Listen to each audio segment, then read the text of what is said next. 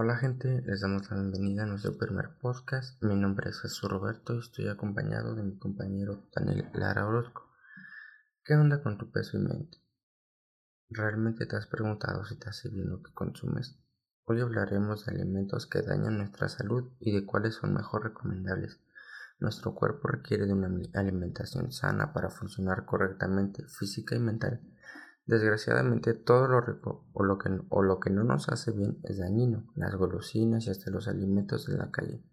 Lo que comemos hoy y el ritmo de vida que llevemos afectará a nuestra salud del futuro. Es por eso que tenemos que cuidarnos en todo momento. Estamos acostumbrados a comer ultraprocesados y alimentos dañinos desde pequeños, porque se, se adquieren más fácil y al parecer están más deliciosos. A veces, sin saberlo, ingerimos alimentos peligrosos. Por ejemplo, te daré unos ejemplos. Refrescos. Supongo que habrás oído hablar sobre lo poco beneficiosos que son los refrescos, pero ¿sabes realmente todo lo que conlleva tomarlos con frecuencia? Tienen una increíble cantidad de azúcar añadida y además ciertas sustancias que pueden afectar las células del cerebro y al conducto urinario, causando infecciones. Ahora la comida frita. Al cocinar el aceite vegetal se convierte en grasa saturada y provoca que el colesterol se coloque en las arterias. El aceite de girasol es el más tóxico. Daniel, háblanos un poco de los alimentos que en verdad nos hacen bien y que podrían ser ricos.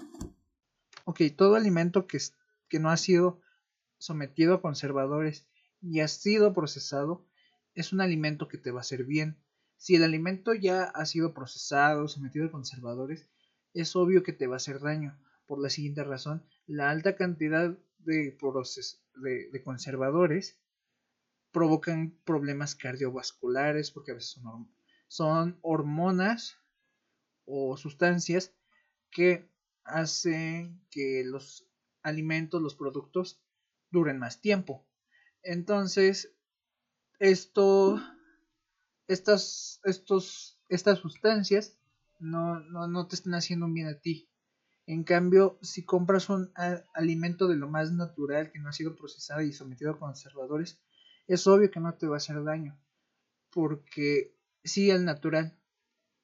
Obviamente no hay que abusar de estos de los alimentos, hay que balancearlo con proteína animal, con proteína vegetal y con, y con varios alimentos para que sea una comida balanceada y pueda y puedas tener una comida que en verdad te haga que te haga un bien.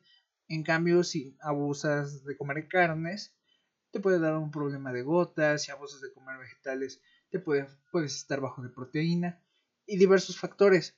Entonces para tener una buena alimentación debes complementar vegetales con carne carne con tal no solo, no solo abusar de, de, de, un solo alimento.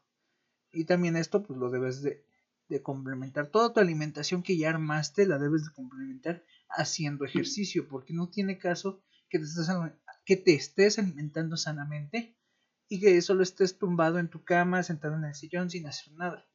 Obviamente no vas a estar bien, vas a acumular solamente energía que no vas a utilizar. Al final recuerda que debes de tener una buena alimentación, que debes de saber escoger buenos alimentos que te van a hacer bien y no abusar de mucho de algún de alimentos que te pueden hacer daño, como grasas saturadas, proteína animal, entre otros. espero y esperamos que te haya gustado y te haya servido mucho este podcast. Nos esforzamos mucho mi compañero Roberto y tu servidor Daniel para que saliera de lo mejor. Nos vemos hasta la próxima.